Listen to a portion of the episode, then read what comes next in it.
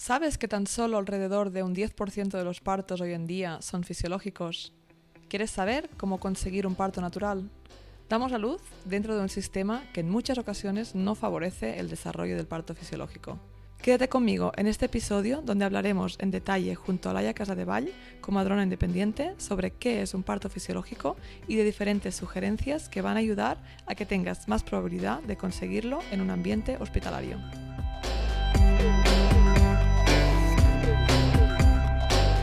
Soy Paula Ripoll, de My Baby My Birth.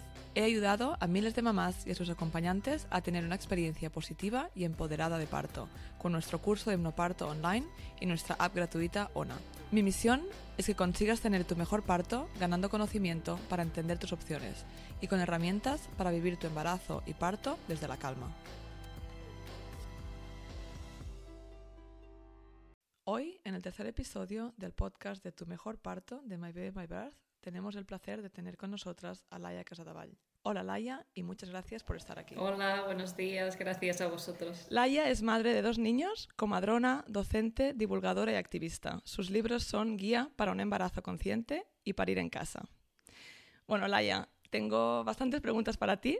Eh, me gustaría empezar un poco eh, con con lo básico, ¿no? Que es que nos expliques qué es un parto fisiológico. Pues un parto fisiológico es em, un parto en el que se respeta la fisiología. ¿Y qué implica esto? Pues em, que la mujer se pueda movilizar em, según sus necesidades y preferencias, que no haya ningún tipo de intervención por parte de los profesionales.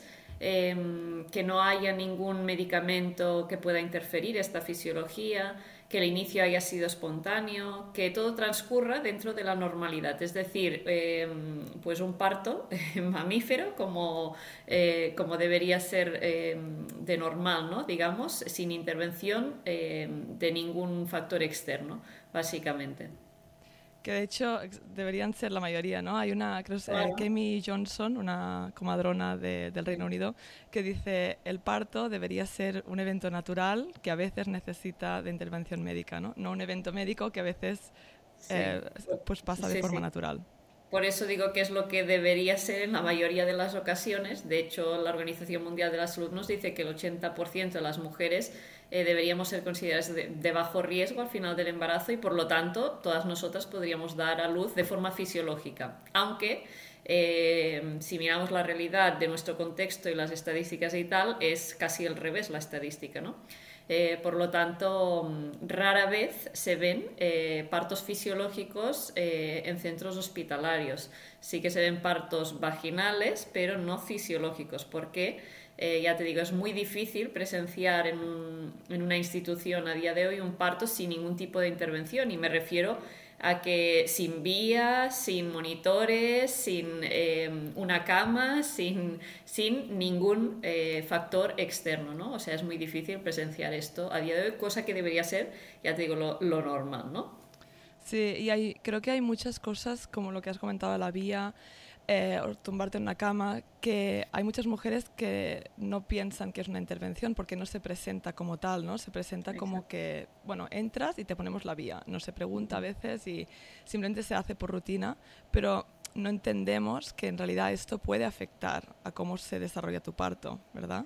Sí, es que algo tan simple como ponerte una vía, em, que parece una intervención totalmente inocua, eh, es ponerte eh, en el lugar de que hay un posible riesgo, o sea, es ponerte ya directamente en que te ponemos esto por si acaso, o sea, ya entras en, en la rueda del riesgo, el miedo, la medicalización, Em, el por sí, ¿no? Y, es que en realidad no debería ser así, o sea, deberíamos atender los partos desde una mirada de confianza y normalidad, porque un parto es un evento fisiológico en nuestra vida sexual y reproductiva y repito, en la mayoría de los casos debería ser tratado desde la normalidad absoluta, sí que hay cierto porcentaje de mujeres que necesitan intervenciones porque su embarazo es de alto riesgo o porque hay un factor em, pues que precisa intervención, ¿no? Pero Em, la mayoría deberían ser tratados desde, desde, el respeto absoluto a esta fisiología y normalidad. Totalmente, y, eso pasa ¿no? desde, desde el punto de vista de la madre, pero desde el punto de vista del personal sanitario, ¿no? que a veces el por si acaso, pero no entendemos que ese por si acaso ya está influenciando cómo va a desarrollarse ese parto. Y lo que has dicho, la vía también es la libertad de movimiento, ¿no? que aunque no quieras ya tienes algo en tu mano, ya te sientes más como una paciente y ya eres más consciente de, de algo es que algo te molesta. muy simbólico, es algo muy simbólico. Entras en un hospital y ya eres paciente, ¿no? Y en realidad eh, una usuaria que va eh, a parir no debería ser paciente, o sea, es una usuaria sana, a diferencia de los demás eh, usuarios que entran en urgencias, que son personas que, que, sí que tienen una patología, ¿no? Y claro, como entramos por el mismo lugar, pues se trata de la misma forma y no debería ser así. Totalmente. Y a veces, sí, estas pequeñas intervenciones ya bueno, van a, influenciar cómo, cómo, se desarrolla y, y, cómo te ves. ¿no? Y al final el parto es algo muy psicológico también, ¿no? es una, un evento mm, fisiológico, psicológico, emocional y creo que cada vez más quizá hay más matronas que... Porque eh, cuando estudias la carrera, ¿no? a veces en España eh, quizá no se toca tanto la parte esta, ¿no? sino que se va mucho más a ver a, los riesgos, a lo que puede pasar. y en cambio la parte psicológica es súper importante. ¿no? Alguien que esté allí y te diga, hey, que lo estás haciendo genial, eh, puede cambiar la forma como se desarrolla tu parto. Sí, de hecho ayer mismo salió publicado un estudio que nos decía ¿no? que la parte emocional es determinante en, el, en los resultados del parto, ¿no? que si tú vas... Em, eh, pues con unas expectativas positivas del parto, eh, es mucho más probable que tu parto pues acabe siendo fisiológico y tienes más menos riesgo de acabar con una cesárea, ¿no? Porque el miedo es un factor muy determinante en un parto, ¿no? Es lo que decíamos, ¿no? Que al final es, eh, un parto no es algo simplemente físico, sino que va mucho más allá de, de lo físico. Totalmente, sí. Y como te comentaba, que esto de la vía y algo tan simple también como el entrar y ponerte una, una bata de hospital mm. em, son cosas tan simbólicas que son intervenciones que nos convierten en pacientes enfermos, ¿no? Y por ejemplo, esto de, mm, de la bata, ¿no? A, a mí, mm, cuando yo, yo me formé en Reino Unido, y trabajando allí, pues em, en las unidades de bajo riesgo, en el propio hospital, te decían eh, no des nunca una bata a una mujer eh, que llega de parto porque realmente esto la convierte en paciente y esto ya te cambia. O sea, a nivel psicológico, que te den una bata y te pongan una vía te están convirtiendo en paciente. Y por lo tanto tiene un impacto ya muy profundo en cómo tú vas a, a percibir, eh, o sea, comportarte y a percibir, ¿no? Este, este parto. Entonces em, te decían pues que la mujer debía ir vestida como ella quisiera y, con la ropa de su casa, o sea que no, o, sin vestir, ¿no? Pero me refiero que eh, el hecho tan simple y que parece tan inocuo como dar una mm. bata de hospital, pues allí ya te están diciendo simbólicamente, mira, ya eres paciente, ¿no? Sí, sí, totalmente. Y eh, Michelle Oden ¿no? dice, la primera intervención es salir de casa. Porque realmente pues en casa tienes tu espacio, puedes controlar mucho más, ¿no? aunque venga una comadrona a, ayudarte en este proceso, pero cuando sales de casa pues ya te estás dejando un poco en manos de, otras personas, aunque si te preparas, ¿no? y ahora hablaremos un poco más de todo lo que puedes hacer para, para conseguir un parto fisiológico en el hospital, pero sí que hay muchas cosas que puedes hacer, pero estás ya dejando tu ambiente, eh, dejando el espacio donde como mamíferas quizá te sientes más segura. ¿no? Una cosita también, una duda que a veces hay mujeres que, que piensan, ¿no? Es el tema de la epidural. Ya poniendo la epidural, estás medicalizando el parto, ¿verdad? Claro, por supuesto. Es que em, la epidural es una herramienta muy importante que tenemos en obstetricia, de la obstetricia moderna, ¿no? El poder parir eh, sin dolor em, en, casos de necesidad, pues es súper importante ¿no? Em, y, súper beneficioso poder acceder a ella en caso de necesidad. Pero hemos convertido la epidural, que es una gran intervención en el parto, em, la hemos normalizado mucho y esto en nuestro contexto, porque depende de en qué contexto te vayas. Por ejemplo, volvemos a Reino Unido, donde yo me formé, pues allí el porcentaje de epidural es mucho eh, menor que en España. Y de hecho yo había tenido poquísimos partos con epidural. Allí cuando las mujeres llegaban me pedían la bañera de partos, ¿no? O el Entanox Gas.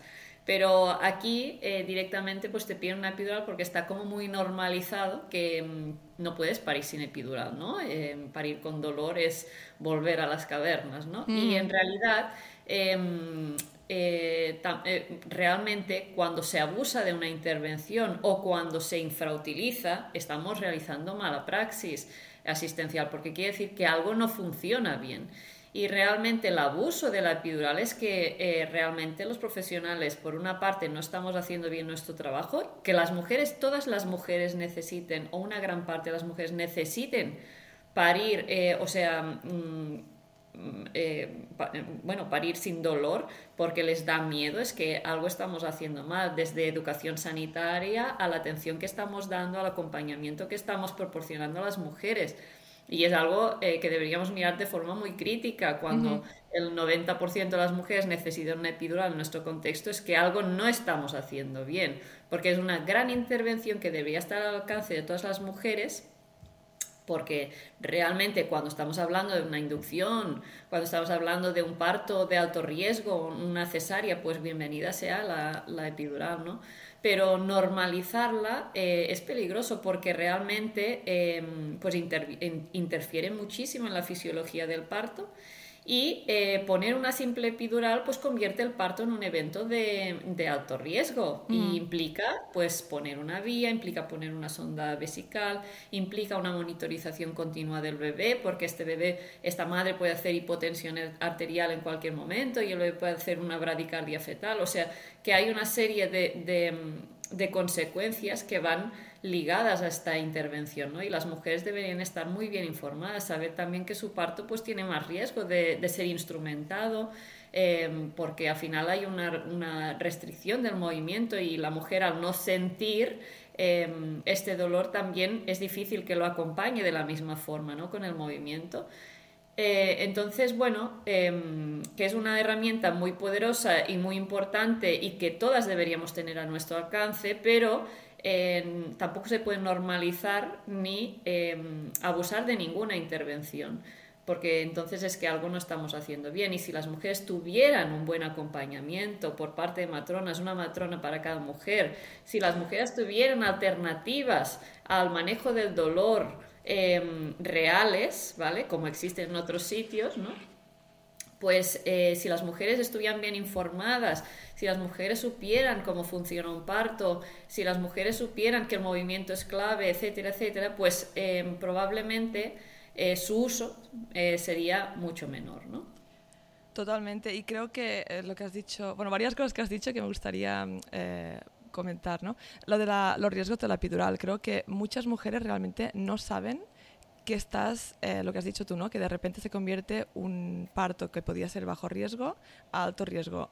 Muchas mujeres no están informadas de esto, no lo saben y no saben estos riesgos extras que tienen por pedir la epidural. Simplemente lo ven como algo, bueno, no quiero sufrir, voy a coger la epidural porque es lo que hace todo el mundo, ¿no? Toda mm, mi madre parió con epidural, todas mis amigas lo han hecho, es como lo, lo normalizamos, pero no se está dando la importancia de decir, bueno, pues es una buena opción si se necesita, pero si tú tienes un parto que va bien, que lo estás llevando bien, ¿no? con tu respiración, con el agua, con otros métodos que también se deberían ofrecer más, eso también lo podemos comentar, em, pues entonces mm, la mujer podría llevarlo mucho mejor, ¿no? pero entender un poco los riesgos para, para saber y entonces eh, tomar una decisión informada. Exactamente, es que precisamente eh, esta desinformación y que las mujeres no, tengan acceso ni alcance a esta información veraz, objetiva y científica em, sobre pues, los efectos adversos de, esta intervención eh, es muy grave. Y es que realmente no se está haciendo bien nuestro trabajo porque por ley cualquier mujer debería recibir la ley de autonomía del paciente, pues eh, nos dice que para poder recibir cualquier intervención por parte de un profesional debemos dar un consentimiento informado. Y este consentimiento informado jamás será informado si la mujer no ha recibido toda la información que incluye los beneficios de la intervención, los riesgos y las alternativas disponibles.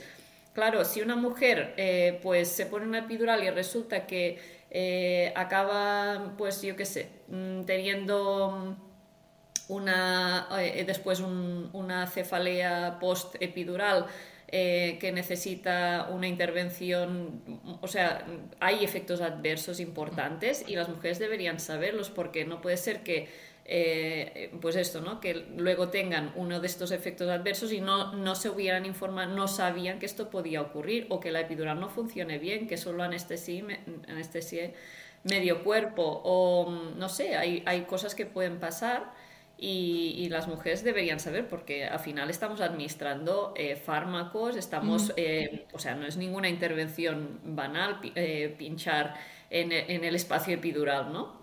Completamente. Y creo que también en los hospitales a veces se hace, ¿no? Hay mujeres que dicen, ostras, no quiero la vía, pero me han dicho que tendré que firmar, ¿no?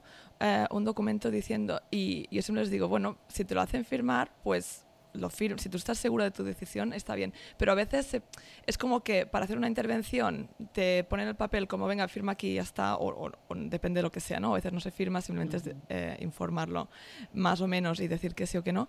Y a veces para negarte alguna cosa parece que mm, estés en contra de, la humanidad y que estés poniendo en peligro a tu bebé, ¿no?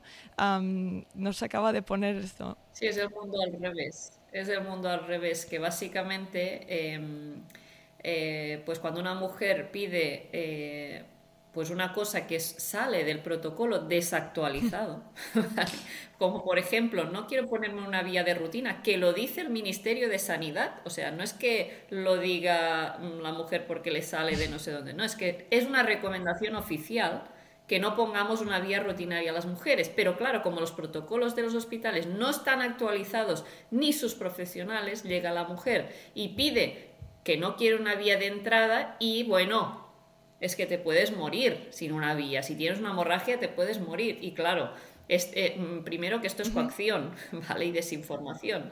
Em, y segunda, que eh, es que es el mundo al revés. O sea, básicamente, eh, si el ministerio está dando una serie de recomendaciones, todos los hospitales deberían seguirlas. No puede ser que que tengamos protocolos tan desfasados y profesionales tan desactualizados, porque luego es una lucha constante de, de las mujeres eh, con, con, estos protocolos ¿no? y el sistema. Totalmente, creo que a veces eh, ayuda mucho cuando las mujeres entienden que en otros países no pasa, ¿no? porque países avanzados como el Reino Unido, que dices es que la vía no se pone a las mujeres por rutina, solo se pone cuando se necesita y, es algo que se puede poner de forma bastante rápida, ¿no? que a veces eh, parece, oh, es que puede salvar vidas, sí, pero se puede poner eh, después. No, hace falta tenerla por si acaso y ponerla a 99 personas que no la necesitan para una persona que o, la estadística que sea, em, porque se pone a muchas mujeres que, que, no haría falta. Em, entonces hemos hablado de, de, la vía, la monitorización continua. Esto es algo también que se hace por rutina en muchos hospitales y también igual la gente piensa, oh, pero quiero saber que mi bebé está bien, ¿no? Pero explícanos qué alternativa hay en un, en un parto fisiológico. Pues la, o sea, para un parto fisiológico deberíamos em, controlar el bienestar fetal con la auscultación intermitente, ¿vale? Y esto es lo que la evidencia científica ha demostrado que es lo más seguro y lo que permite más movilidad a la mujer y al final también se traduce con mejor satisfacción, ¿no? Em, pero aquí hemos normalizado como intervención también la monitorización continua para todas las mujeres. Y eh, de nuevo es, eh, se está utilizando muy mal esta mm. intervención porque pues es una buena intervención si se utiliza bien, pero no lo estamos haciendo bien si la ponemos a todas las mujeres. Y es que ya empezamos en el, en el embarazo. Iba a decir. O sea, en el embarazo citando a las mujeres para monitorización continua rutinaria cuando esto no tiene ninguna base científica. Es que eh, al final em, este abuso de intervenciones lo que se traduce es en más intervenciones. Y eh, eh, las mujeres, muchas de ellas piensan, mira, es que suerte de esto me salvaron la vida o salvar la vida al bebé. Y al final sabemos que esta intervención tiene un 99,9% de falsos positivos. Es decir, 99,9% de las veces que leo un registro patológico no lo es. Pero ya hemos hecho una cesárea de urgencia o ya hemos hecho eh, una inducción a, esta madre y este bebé innecesario. ¿no? Entonces, eh, debemos ser muy cautos y utilizar muy bien las intervenciones, porque realmente el abuso de ellas no se traduce en mejores resultados y lo peor, eh, tampoco se traduce en mejor experiencia, sino al contrario, acabamos teniendo muchísimas mujeres eh, con experiencias de violencia obstétrica, con experiencias traumáticas, con depresión postparto, ansiedad y la salud mental de las madres es la base de esta sociedad. Por lo tanto, eh, debemos tener mucho cuidado y eh, el parto es un evento muy trascendental en nuestra vida sexual y reproductiva y que se nos queda aquí para siempre eh, grabado en el cerebro, ya sea una experiencia positiva o negativa. Y no puede ser que eh, casi el 50% de las mujeres en España refieran una experiencia negativa de parto no puede ser, o sea, algo muy mal estamos haciendo. Muy mal. Y aparte, con todo lo que dices, estas intervenciones que parecen poca cosa, pero que en verdad son importantes, como la monitorización continua durante el embarazo ya, también yo creo que te desvinculan un poco ¿no? de tu conexión con, contigo misma, con tu bebé, mm, con tu instinto. Creo que eh, como animales, como mamíferas, ¿no? no estamos siguiendo nuestros instintos de la misma forma que lo utilizan otros animales. ¿no? Y durante el embarazo, en realidad, estos instintos están como súper eh, agravados y, y, deberíamos seguirlos. ¿no? Tanto si la mamá dice, me parece que todo va bien y estoy sana, como si dice, ostras, noto algo quiero que alguien me revise, ¿no? Porque noto alguna cosa que no es normal. Y haciendo todas las intervenciones es como que estamos confiando en la tecnología y desconectándonos de nosotras mismas pensando que la tecnología pues ya lo hace por nosotras, eh, cuando en realidad no.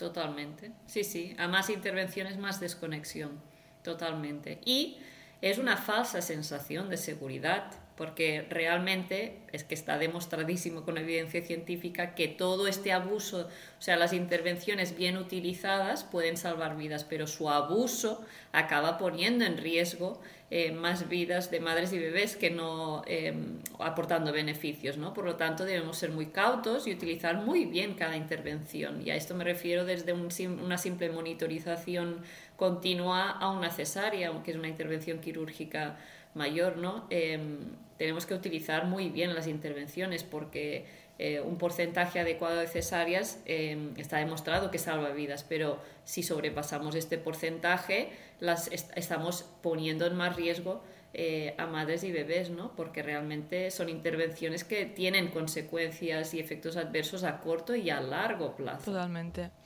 Em, otra cosa que se hace por rutina en los hospitales, ¿no? bastante por rutina, es la administración de oxitocina sintética que muchas, eh, muchos partos están estancados, ¿no? No, no están progresando adecuadamente y, o simplemente porque se pone la epidural, bueno, ah, con la epidural tiene más sentido, pero ya directamente poner la epidural y poner oxitocina, o antes, ¿no? A lo mejor llegar al hospital, bueno, ya lleva unas horas, pues vamos a administrar oxitocina em, por rutina, ¿no? ¿no? No porque sea clínicamente eh, pueda ser bueno para esa mujer o, o para ese bebé.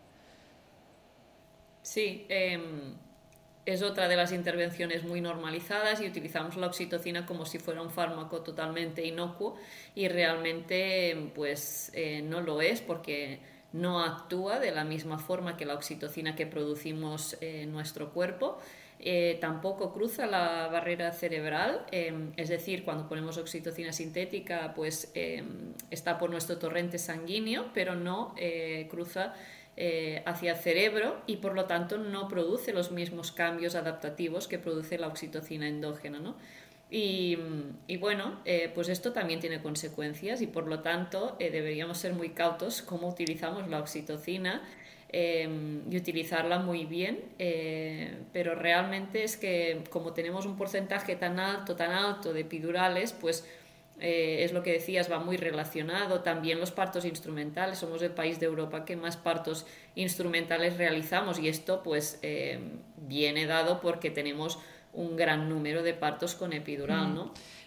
Y va relacionada una cosa con la otra. Es decir, eh, y también por eso monitorizamos tanto y por eso también la mayoría de las mujeres paren en litotomía, ¿no? en realidad es que esto de empezar desde el principio em, lo que decíamos, ¿no? Ya eh, educación sanitaria a las mujeres, información, eh, número adecuado de matronas para poder ofrecer unos cuidados adecuados y que cuando una mujer llegara, pues no empezáramos ya directamente a llevarla al terreno de la medicalización solo de entrar, sino Em, primero confiemos y, y, demos eh, alternativas ¿no? a esta mujer para el manejo del dolor, etcétera, ¿no? Si no, de entrada, si ya llegas, te ponemos una vía, unos monitores y te vamos en una cama, pues muy probablemente el siguiente paso es la epidural y el siguiente la oxitocina y, así es una rueda. Totalmente, sí, sí, lo has explicado muy bien. Entonces, hay otras cosas también, creo, ya que estamos hablando de qué puedes hacer, ¿no? Para, ¿quieres un parto en hospital?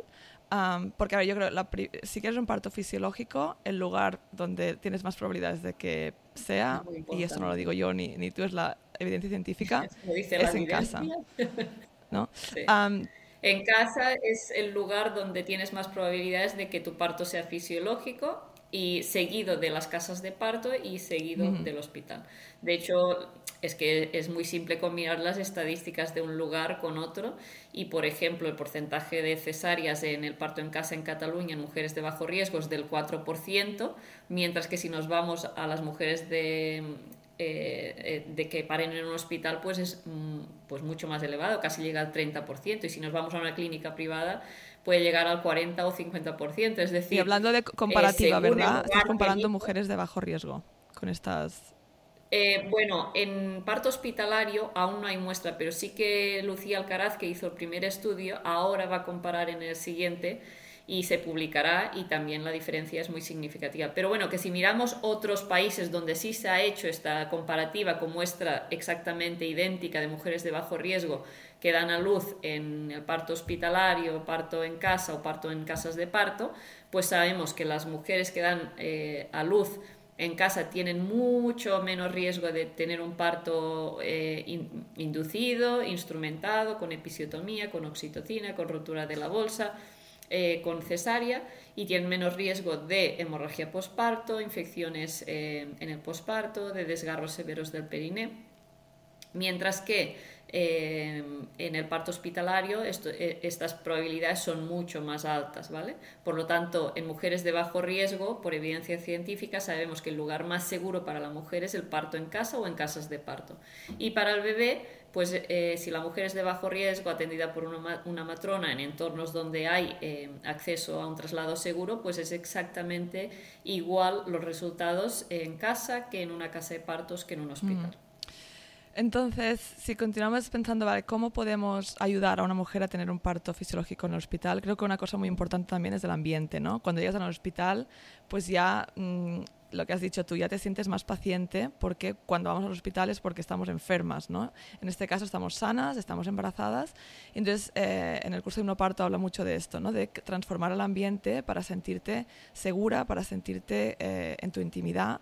Eh, entonces, algo que hablamos siempre es hablar de los cinco sentidos, ¿no? Entonces, eh, la luz, ¿no? Que sea tenue, que no haya unas luces brillantes. Pues hay muchos, las casas de partos lo, lo hacen en algunos hospitales que tienen salas así más naturales, eh, para partos naturales mm, puedes también bajar un poco la luz, pero hay cositas que puedes hacer, también te puedes llevar velitas de estas de, con pilas, ¿no? Para que sean unas luces más bajas.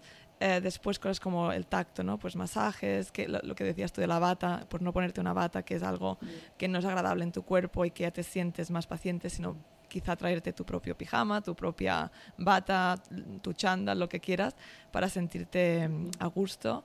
Em, después lo que vas a escuchar, ¿no? Pues igual hacer una, una, lista de Spotify, tenemos las relajaciones de, de hipnoparto, em, la voz de tu pareja, ¿no? Alguien que, que conoces, que te lleva eh, seguridad, el sabor, pues también cosas agradables, ¿no? Que eh, comer y beber súper importante para el parto, pues igual fruta, eh, fruta pues lo que te apetezca, un poco de chocolate, puede ir bien para energía, ¿no? y qué más, el olfato. Entonces aquí también, pues desde aceites esenciales o alguna colonia o el olor también de, de tu ropa, si tienes ¿no? ya un bebé, pues a lo mejor eh, es tu segundo hijo, pues a lo mejor ropita de tu, de tu otro hijo, otra hija. ¿Alguna cosa que quieres añadir del ambiente que crees que puede ayudar? Eh, no, eh, yo diría que para favorecer un parto fisiológico em, todo esto está maravilloso, pero antes deberíamos em, yo digo siempre en el embarazo, información, la información es clave. Eh, para poder, o sea, si realmente quieres un parto fisiológico, necesitas informarte muy bien y entender muy bien cómo funciona el parto eh, y todas eh, las fases, el proceso, qué es lo que necesitas en cada momento, etcétera. O sea, entender muy bien con la mente, porque al final somos eh, mamíferas, pero también tenemos una parte racional súper importante con una mochila cultural que nos pesa. Sí, y lo que has dicho del, del miedo, ¿no? De trabajar en este, este miedo, ya Sí, desde porque hay una parte del personal sanitario, cómo lo ve, pero tuyo, ¿no? Si tú ya no vas con miedo, lo que decías de este estudio de ayer, que también hablaban del miedo, eh, súper importante trabajar en ello. Y después, también para mí es clave eh, el lugar y los profesionales que elegimos, ¿vale? Em, es decir, puedes dar a luz en un hospital, pero eh, infórmate eh, qué hospitales tienes cerca, cuáles son sus estadísticas, cómo trabajan, los protocolos que tienen, ¿no? Porque de entrada, em, es lo que decíamos, ¿no? Si tú ya eliges un hospital por ejemplo, privado con una tasa del 60% de cesáreas, pues es que aunque te hayas preparado infinidad para ese parto fisiológico y tengas todo esto grabado en tu mente, es que el entorno y los profesionales no te van a acompañar y por lo tanto es que estás comprando boletos de lotería para que tu parto tenga un 60% de probabilidades de acabar en cesárea, aunque tú no la necesites realmente, ¿no? Por lo tanto, es muy, muy, muy importante, uno, la información, dos, elegir muy bien el lugar y los profesionales que nos van a atender y después ya sí, eh, todos estos factores más prácticos ya una vez llegas de parto, etcétera, ¿no? Pero, pero realmente em, lo primero para mí es la clave porque si no ya puedes hacer el pino puente que si, que si no has, eh, si eliges un hospital pues que no te va a acompañar en la fisiología, unos profesionales que no te van a saber acompañar, pues es muy difícil. Totalmente, totalmente. Para mí también es la, lo primero es la, información eh, y también lo que decías de entender tu cuerpo, ¿no? entender lo que está pasando, la fisiología, para poder trabajar con tu cuerpo y no, y no en contra. y después cosas como que también hemos comentado, las posiciones que adoptas. ¿no? Si ya te tumbas en la cama, pues también vas a tener más probabilidad de que ese parto termine pues instrumentado o eh, que no sea, porque no vas a poder llevar también tampoco las eh, sensaciones del parto. ¿no? Yo recuerdo mi primer parto, sentarme, me habían hecho un tacto vaginal, me tenía, estaba sentada y me cogió una ola y no podía levantarme. Y ostras, simplemente por estar sentada y no poder moverme, la diferencia, ¿no? Entonces, eh, si lo vives, puedes entender exactamente cómo puedes tener un parto fisiológico con la libertad de movimiento y la diferencia que va a marcar en cómo sientes estas sensaciones del parto eh, cuando estás tumbada, que es muy, muy diferente. Una cosa es dolor y la otra para mí es intensidad, es poder, em, pero es diferente a un dolor de que algo está yendo mal muy bien, Laia, pues eh, yo creo que hemos cubierto casi todo lo que, todo lo que queríamos hablar.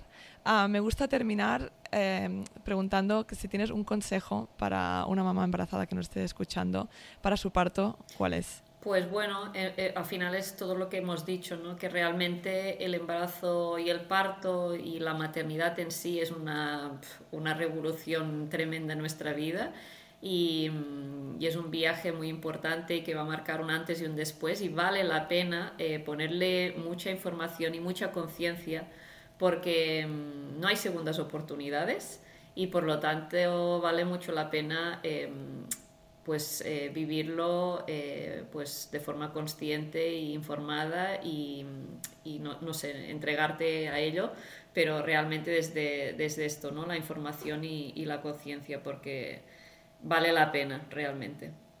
Sí, es una experiencia única, eh, poderosa y preciosa y, que no deberíamos tener ese miedo. Muchas gracias, Laia, por, tu tiempo en este podcast y, y por tu trabajo. Muchas gracias. Si te ha gustado este podcast, dale al seguir, valora y escribe una reseña. Y comparte en tus redes sociales para que este podcast llegue a más mamás y familias. Puedes seguirme en Instagram, arroba mybabymybirth. Y recuerda descargarte la app ONA de forma gratuita en App Store y Play Store, donde encontrarás las relajaciones de hipnoparto junto con un contador de contracciones u olas. Y si quieres profundizar en los temas que hablamos en el podcast, puedes adquirir nuestro pack digital de hipnoparto para conseguir tu mejor parto. Te veo la semana que viene.